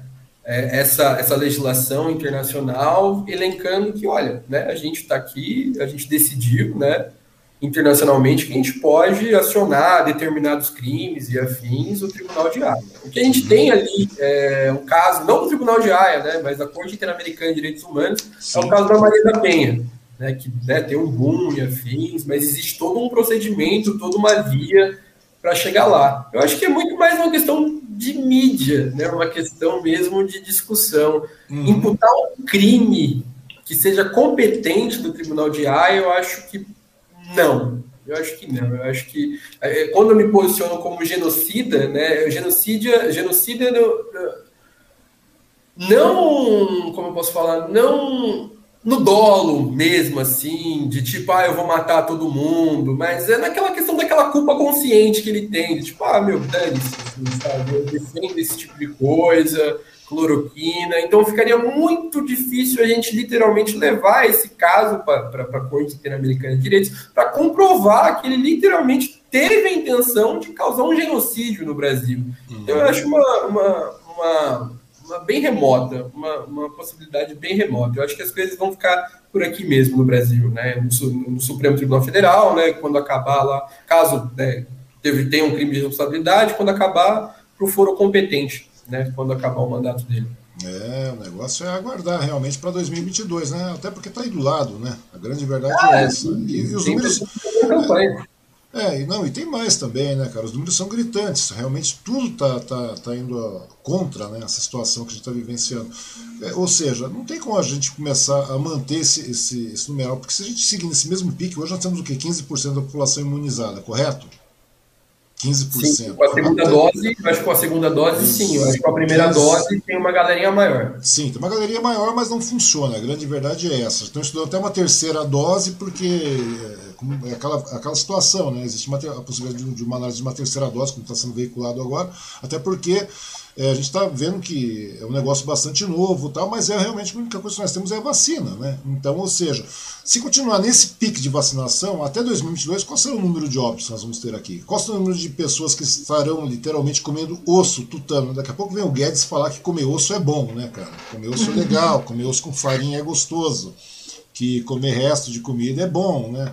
Ou seja, e é uma coisa, o desemprego vai bater a porta de todo mundo também. A grande verdade é essa. Eu escrevi esses dias atrás aí e as pessoas, ah, mas isso sempre aconteceu, isso sempre aconteceu, o povo sempre foi, é, é, é, é sempre comeu osso, comeu resto, etc. Não, meu amigo, o negócio não é esse. Vocês estão tomando como se fosse gripezinha. A grande verdade é a seguinte: daqui a pouco isso aí vai estar batendo a nossa porta. Né? É, e pior é que não é uma questão que se foi ou deixou de ser, né? Comer osso ou não. Pois é como é. a gente admite isso como uma normalidade. Sujeitar o um ser é. humano a comer farelo de arroz, comer osso. A discussão aqui que se não era, não é, se tinha asfalto ou não na rua, se pois tinha sanitaneamento é. ou não. A gente está em 2021, gente. Pois a gente é. é o Brasil, a gente é uma baita de uma potência e a gente está discutindo de tipo se a pessoa comia ou não, a questão é que a gente faz para ela não comer. Pois é, a grande verdade é essa. Então, e a gente vê que esse negócio está gritante, está crescendo, está numa crescente sem tamanho. Né? Ou seja, em 2022 os números serão estratosféricos para nós. Pra... Porque no Brasil tudo é grande, a grande verdade é essa mesmo. No Brasil, quando, tem, quando acontece uma desgraça como a pandemia, ela não acontece por baixo, acontece de monte, porque é um país enorme, são muitas pessoas. Ou seja, realmente nós vamos vivenciar um caos até 2022. Vamos estar beirando aí quase um milhão de óbitos né? Indo por baixo, pô, tá, ah, tá tudo tranquilo, não tá, tá morrendo 1.200 pessoas por dia, 800, eu não sei quanto, quantos óbitos nós tivemos hoje, né? Que na realidade é, é subnotificado até os finais de semana, mas deve estar na casa de umas mil e tantas pessoas ao dia novamente. Ou seja, um número realmente extremamente absurdo. E essa, as pessoas e a gente deu risada do Atila lá atrás. Chamou ele de alarmista. Pois é, eu não chamei. Né? Todo mundo chamou. Ele anunciou isso. Meio mundo chamou o Atila de é, meio mundo chamou o Atila de alarmista. Muita gente está falando, não, nós temos essa desgraça toda de fome porque vocês fizeram lockdown. Nós nunca fizemos lockdown, a grande verdade é essa, nós nunca fizemos nada. Nós nunca é. fizemos, sempre fomos meia boca em tudo aqui, para baixo ah, da meia até, boca. Até o começo do ano, né, a gente não tinha uma política pública de enfrentamento, né? A gente não tinha, a gente não tinha uma, uma lei, um decreto, uma medida provisória, qualquer coisa que estabelecesse o uso de máscara, por é. exemplo. É né? E aí, quando os governadores vão para o Supremo Tribunal Federal e o Supremo Tribunal Federal delimita isso, uma questão básica, que a competência de saúde né, entre, os, entre, uh, uh, entre os entes, elas são uh, concorrentes, né? São uma obrigação de todo mundo ali. Uhum. Né? E aí, Bolsonaro joga para a torcida, falando que o Supremo Tribunal Federal. Tirou a autonomia do cara. De, de, de, tudo, mas muito pelo contrário. Né? Pelo amor de Deus, ele só. Ele expandiu a autonomia. Na, na realidade, ele acabou expandindo a autonomia. A grande verdade foi essa. Ele deu autonomia para todo mundo se cuidar. E na realidade, o Bolsonaro vai lá e fala: não, cara, tirou minha autonomia, tal, etc. Ou seja, é, em 2022, até chegar na, nas datas de eleições, eu não sei também, a sua opinião pessoal, como é que vai ser essa eleição, cara? Nós temos que ter dois candidatos aí, a grande verdade é essa. Nós vamos ter Lula e vamos ter Bolsonaro, porque até o momento não tem outro nome, não, a gente não vê uma terceira via para isso, né? Estava conversando com. com... Ah, olha, Osmar, é, vai ter. Você acha que vai ter uns embates meio bravo aí na rua, cara? Ah, eu acho que vai ficar entre Lula e Bolsonaro. Né? Eu acho que Ciro não é ali uma alternativa da esquerda, né? E to, todo posicionamento que ele dá na, na, internet é um posicionamento ruim, né? Um posicionamento grosseiro. Pô, mas nem o da Atena, cara. Nem o da Atena agora, porra. Datena tá aí ah, de é. novo, cara. Datena já foi candidato a governador, já foi candidato a prefeito, agora está sendo candidato a presidente pelo PSL. Olha que beleza, cara. Ah, eu acredito, eu acredito que não, porque a gente tem. É, as pessoas têm bases, né? Bem, bem, bem ideológicas, bem fechadas mesmo. Né? Eu acho que a discussão aqui vai ser entre petista, antipetista, bolsonarista e antibolsonarista. Né? Infelizmente, essa é a pauta. Né? Acredito que com uma, uma, terceira via, agora, um ano da eleição, eu acho que não. Eu acho que vai ficar nesse discurso. O Lula está surfando muito nessa questão da, da sua absolvição, né? Do, da suspeição do, do ex-juiz, né? Sérgio Moro. Uhum. Então, eu acho que vai ser, vai ser essa discussão. E a pesquisa mostra isso, né, Osmar? Então, a pesquisa mostra isso. E botar lá uma, um Datena, eu acho que vai ser só mais um russomano vai ter lá uma, uma porcentagem grande de intenção de voto, mas no final as pessoas vão tentar decidir com aquilo que elas já vivenciaram, né? Ou vai ser o bolsonarismo ou o petismo, né? Uhum. Triste, a gente perde isso, né? Quem perde é a democracia, né? É, Eu nunca vou o Bolsonaro e me fazer votar no PT, né? Mas infelizmente entre Bolsonaro e qualquer posição ali, né, eu vou ter que ser qualquer pessoa pois é, pois é, exatamente isso que eu estava conversando ontem com um amigo, né? A respeito, ontem não, na, na sexta-feira a respeito disso, né? É triste você ter que chegar e ter que votar no Lula. Não é, não, não é porque, é porque você não gosta do Lula, porque você gosta. Não, a questão não é essa.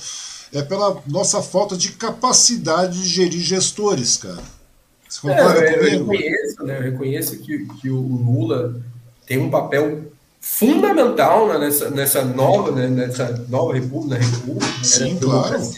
Inegável. presidente da república, mas eu acho que precisa ter mais opções, né, do que entre Lula e Bolsonaro, né? Só que essa terceira via que está posta não tem ninguém mais competente que o cara. Pois é. Infelizmente, essa é a realidade. A grande verdade é essa. Se tivesse outro quadro, gostaria, né? mas não tem. É exatamente isso que eu falei. Isso que é triste, entendeu? É, é, quando eu falo para você que a situação oh, realmente é triste, isso aí e tal, etc., é por causa disso, porque a gente não teve capacidade de criar, de, de gerir gestores, né, cara?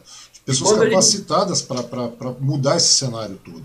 E quando a gente se posiciona nesse sentido, né, aí tem um embate, tem a discussão, que a pessoa automaticamente, quando você fala disso, é você é o petista, você é, é o esquerdopata, mas não, gente, existe vida política fora do Lula e fora do Bolsonaro. É. Existe uma discussão política muito bacana, né? Então, o grande problema da polarização política no Brasil foi isso, a gente resumir nossa política partidária, né, em Lula e Bolsonaro, e quem perde é é nós mesmo, né? A democracia, Osmar. Então eu acho que é um cenário né, que tudo se encaminha aí, de acordo com as pesquisas, né? Eu acho que vai dar Lula novamente. E quanto mais aí que o Bolsonaro está fazendo, aí se posicionando, eu acho que o povo acordou, né? A gente vê as pesquisas aí falando que já quase metade do eleitorado desconfia, né, que a corrupção desconfia, desconfia, né, que é, desconfia. Que é a corrupção desse desconfiança apenas, é uma desconfiança. É, desconfiança apenas, né. Hum. Então já tem a, é, a, popularidade dele que foi lá embaixo. Então a gente está vendo literalmente né, a caída do, do bolsonarismo. Mas não é, a gente tem que estar alerta, tem que estar vigilante, né? Uhum. Não contra o bolsonarismo, mas a, a, política dessas pessoas, né, que se elegeram com, com esse tipo de pauta que não é nada democrática né? que não é nada democrática, né? não, não tem nada a acrescentar com a democracia. Então a gente sempre tem que estar vigilante que uma hora ou outra né, vai aparecer um Bolsonaro da vida, um novo Bolsonaro da vida. Sim, né, que vai achar, sim, que vai achar, vai achar normal, vai achar normal o que está acontecendo, que o cara acabou de sair do hospital, né, se posicionou agora o Ministério da Saúde falou, ó, literalmente, ó, depois de quase dois anos de pandemia, é, é acho que agora não, não funciona, né? É, isso, isso porque o cara continua. Eu, eu, juro que eu não consegui entender, Vinícius. O cara andando pelo hospital sem máscara, cumprimentando todo mundo. Eu falei, cacete, meu, tem uma coisa errada nesse país, eu acho. Eu acho que deve ter alguma coisa errada nesse país. É, na verdade é o Congresso, né? O Congresso, não o Congresso em si, né? Mas a gente tem um, um presidente da Câmara também sentado lá em não sei quantos processos de impedimentos. Então, que é de interesse dele também. Né, Você acha que vai, ele vai levantar algum desses processos, vai tirar a bunda de cima de um desses processos aí? Ah, porque, agora, porque agora chegou a solicitação para que, que ele. Fizesse cópia. É. O, o Lira está no recesso, né? E o vice-presidente, que é do PP, salvo engano, esqueci o nome dele, uhum. pediu cópia disso.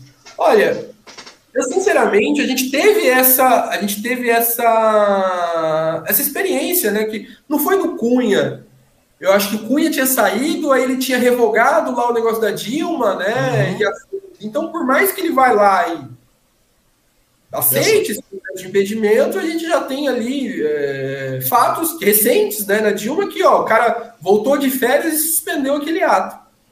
Então, olha, sinceramente, Osmar, é, tudo vai depender do centrão, óbvio né? e dos empresários, né? que é o que é a sustentação do bolsonarismo. Né? Hum. Enquanto tiver chegando cheque lá, enquanto tiver chegando licitação, né? enquanto for interesse do mercado também, né? ele vai se manter lá. Mas a partir do momento que não for, como foi o que aconteceu com a Dilma, ele cai. Hum. Se, a gente, se a gente parar para pensar, a gente tirou a Dilma por quê? Por causa de um dólar alto e um, e um preço da, da gasolina alta. A gente meio que dobrou o valor da gasolina naquela época dobrou o valor do, do, do dólar, Nossa. continuamos não indo para Disney.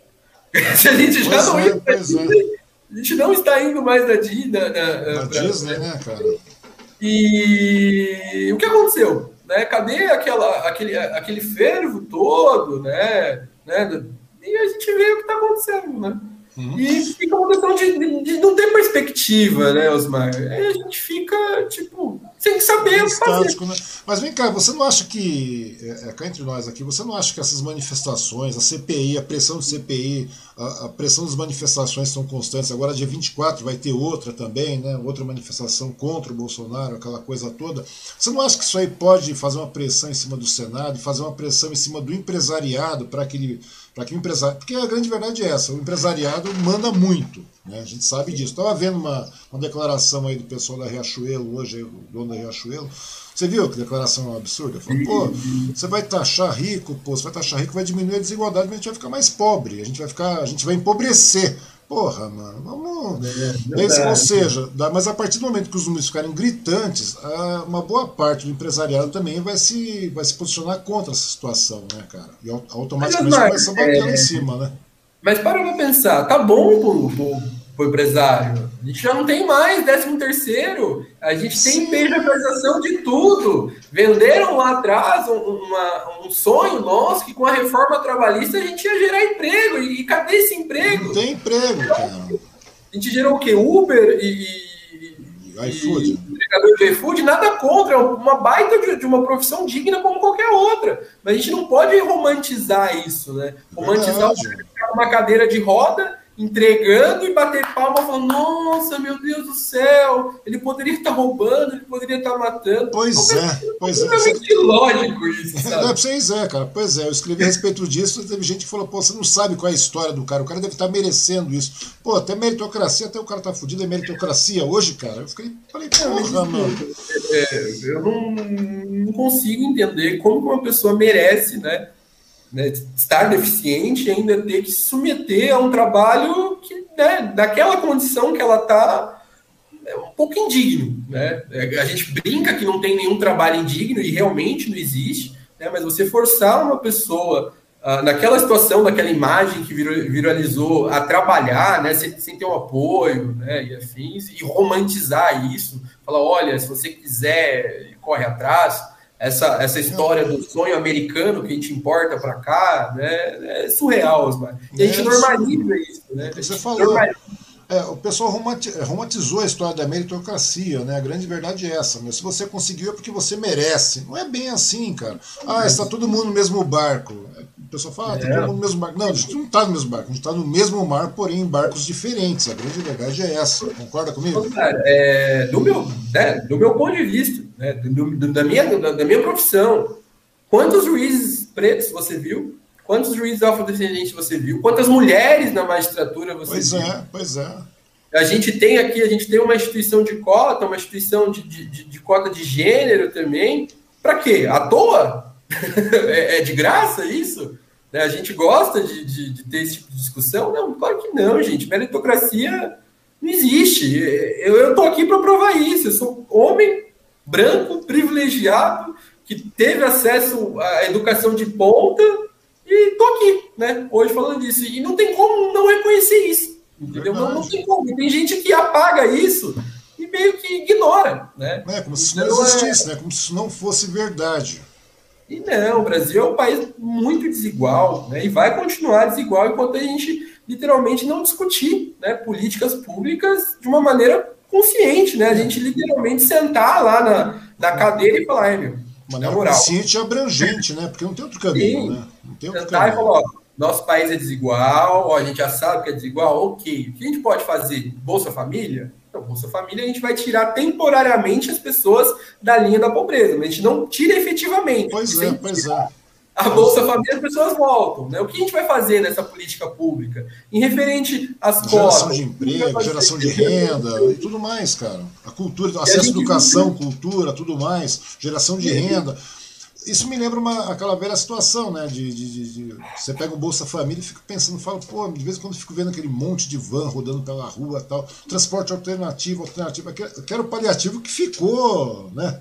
Que acabou ficando. Eu fui pensando, falei, pô, tudo bem, tem o Bolsa Família, tem aquilo tudo, tal, essas bolsas assistenciais realmente é aquela situação de, de emergência. Você vai lá, tira aquele pessoal de lá, distribui um tanto de renda, procura, mas tem que ter política pública para isso, tem que ter política social, cara. Se não tiver política social, nós vamos ficar nesse pé de merda o tempo inteiro. Em português bem claro.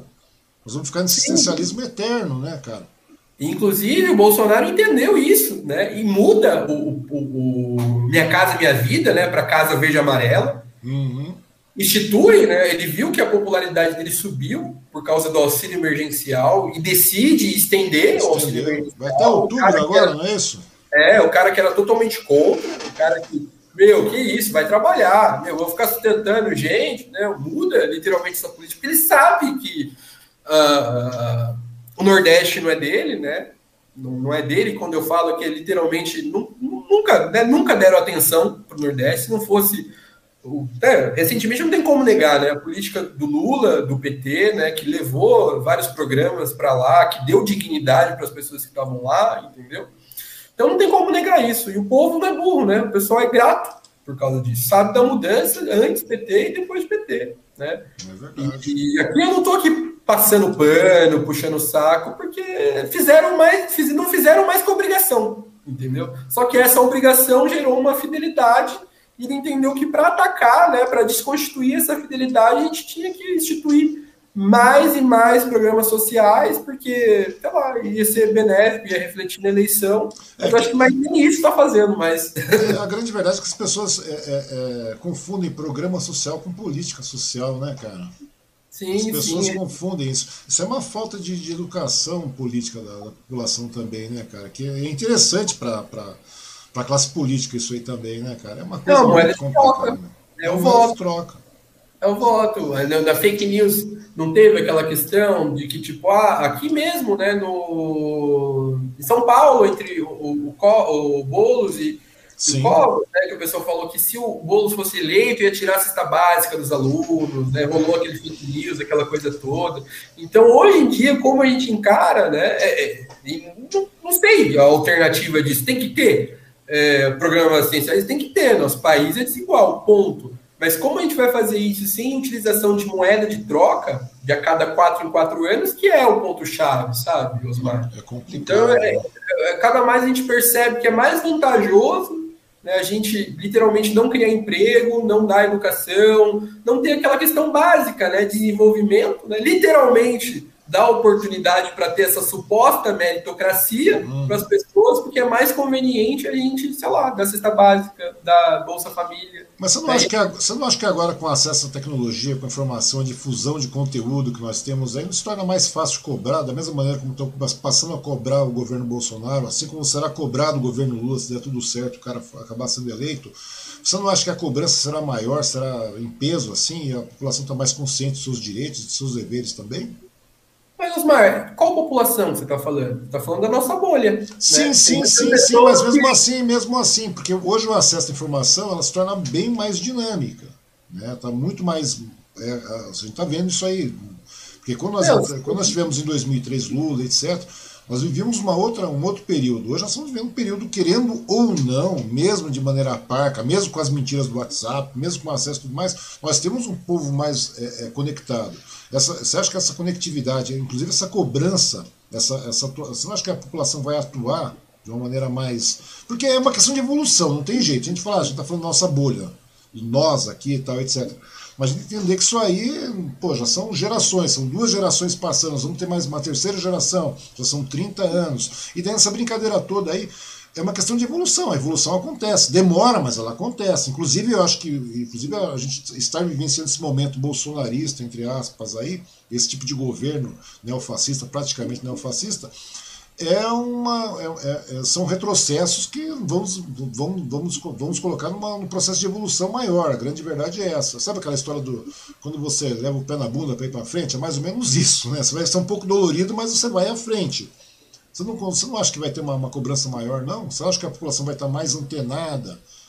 Porque não estou dizendo é. toda a população. Toda a população sim, esquece. Sim, tratar os rincões do Nordeste, esquece. Mas estou falando. Sim, você não acha que é... vai... Eu acredito que sim, mas se falar em toda a população, toda é muito ainda, né? Porque a gente sim. tem que entender que a pandemia escancarou que muitas das pessoas, quando a gente trocou a escola né, para o home office, os alunos ali, a maioria não tinha acesso à internet, né? Os pais Sim. não tinham acesso à internet e afins. Isso a gente está falando de São Paulo, da maior cidade do país, né? E uma das mais ricas do mundo. Imagina todo o Brasil.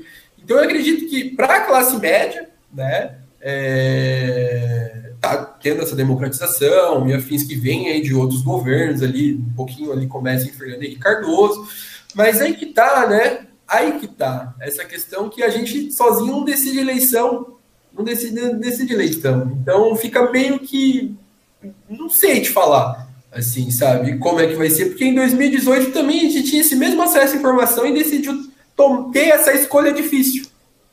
Pô, é, é uma escolha difícil, é. É, é, é muito difícil. É difícil. Então, tipo assim, fica meio complicado, né, da gente literalmente fazer uma avaliação disso sendo num, país que né, não tem nem saneamento básico direito, que a internet, né? É verdade. Então é bem complicado, Osmar, porque em 2000, é, é recente, em 2018 a gente teve e tem acesso né, à, tecnologia, né, a gente não estava em tempo de pandemia, o Google sempre teve aí afins, né, para quem, claro, tem acesso à internet, eu não estou aqui contabilizando aquela pessoa que literalmente não tem acesso à internet, por N motivos, e claro, o fator crucial é a hipossuficiência.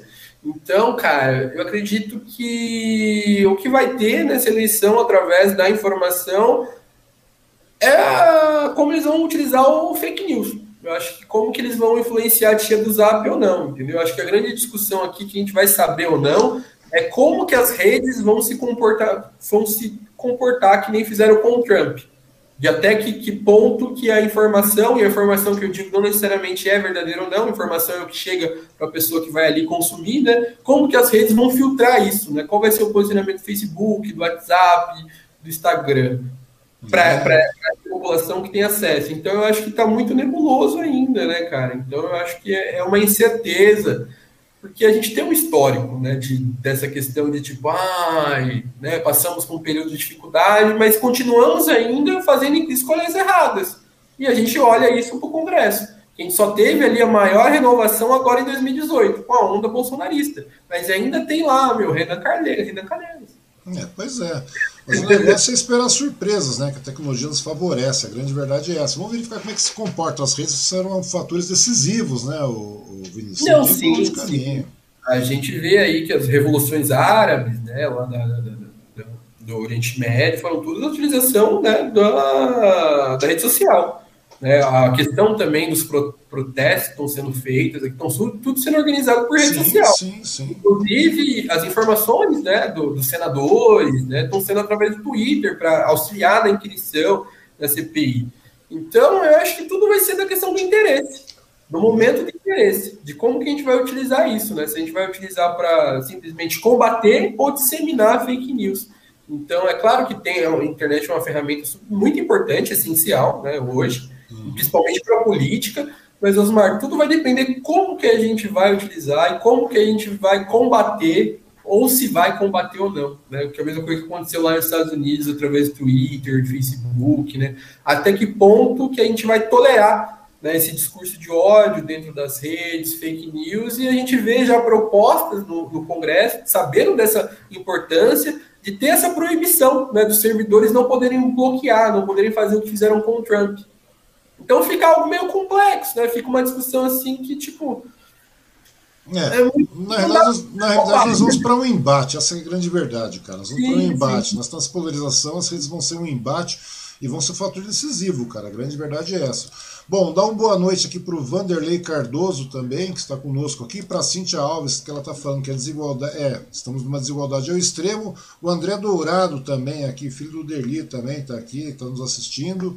E uma pergunta para a gente finalizar nossa conversa, que parece que não, mas a gente já conversou uma hora e meia, cara. O negócio vai longe. Se deixar, a gente começa a falar de outros assuntos. Ah, a gente vai longe. Vai, vai demais, cara. E para fechar, uma última pergunta, Vinícius. O que, que é a justiça para você, velho? Cara, o que, que é justiça? Eu não sei te responder. Eu tô 10 anos né, nessa área e justiça é algo tão subjetivo que, sei lá, a gente costuma ter isso aqui, temos na nossa nossa prateleira, né, de símbolo de justiça, mas essa pergunta vai ser várias respostas diferentes, dependendo da cor da pessoa, dependendo da, da, condição social da pessoa. Então, eu estou 10 anos pesquisando, 10 anos estudando, então eu posso te dar a definição jurídica, mas da realidade, da, da desigualdade do Brasil, eu acho que eu não consigo te falar o que é justiça aqui no Brasil com gente fazendo fila para ver se recebe doação de osso. É verdade, é verdade. A justiça tem várias vertentes nesse caso, né? Nosso país é uma eu coisa. Pode te dar a definição, ó. Eu, eu posso ir ali, eu posso me afastar ali, ó. Uhum. Te dar a definição daquele tudo ali de livro ali, ó. Mas que é justiça, justiça mesmo, eu acho que eu vou ficar te devendo essas, Marco. É, mas vamos esperar a justiça chegar, né, cara? Quanto mais a justiça chegar com uma redução dessa desigualdade social que nós vivemos, aí a gente vai estar mais próximo dessa justiça, né, cara? A grande sim, verdade sim. é essa. Bom, Vinícius, de verdade, meu, muito obrigado pelo nosso bate-papo aqui, cara. Muito esclarecedor, muito legal, muito bacana. De verdade mesmo, agradecer a todo mundo que está nos assistindo, que nos assistiu também. Foram bastante pessoas aí. E agora vou deixar com você as considerações finais aí para todas essas pessoas aí, a sua mensagem final. Olha, é, minha mensagem final é muito obrigado né, a todos e a todas né, que disponibilizaram o seu tempo para estar aqui nos acompanhando, batendo esse papo.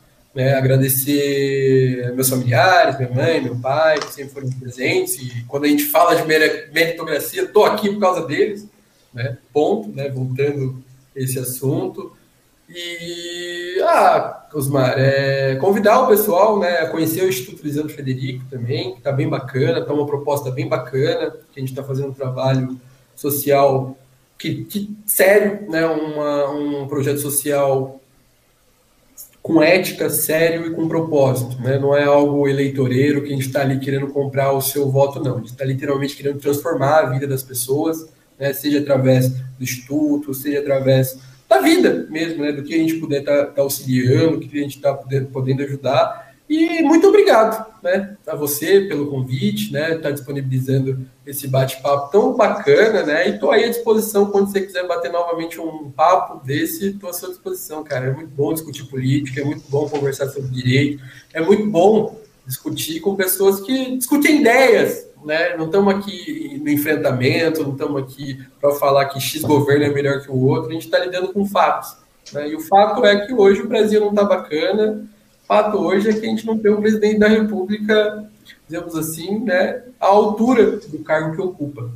À altura do país que está regendo, a grande verdade é essa, né? Bom, Novamente, meu muito obrigado, Vinícius, de verdade mesmo, pela sua participação, pelo seu tempo, cara. E espero poder conversar com você de novo aí. Entendeu? Vai é. ser um grande prazer. Uma hora dessa vou fazer uma mesa retangular. Os caras de mesa de futebol, tá, eles fazem aquele negócio de mesa redonda. Vou fazer uma mesa retangular hora dessas aí, cara. E vou trazer um bando de pessoas assim é, é, inteiradas, inteligentes, que estão antenadas. A grande verdade é essa, de bom senso, para discutir vários assuntos. Eu acho que é uma pauta muito legal, cara. Acho que é assim que a gente começa a crescer. Porque divergir é, é, é um fato. A gente vai divergir em, em, tudo, praticamente. Mas a gente vai ficar aberto ao debate. É uma coisa que, que faz a gente crescer, cara. A gente passa a crescer como ser humano, como sabe, como munícipe, como cidadão, como tudo. Acho que a grande lógica é essa. Quando você, quando você fecha essa porta, a porta do debate, é, a gente vai começar a vivenciar isso que a gente está vivendo novamente, né? Vai ser, a gente vai ficar nesse ciclo eterno aí. É uma coisa bastante complicada. E também a já ficou o convite para o Lisandro, hora dessa aí, para a gente conversar também. E na quarta-feira agora estarei conversando com o Marcos Cavuco, que você também deve conhecer aqui, né? Eu estarei conversando com o Marcos Cavuco quarta-feira às 20 horas, tá bom? E novamente, meu muito obrigado e conto com a participação de todos aí. Até a próxima. Valeu!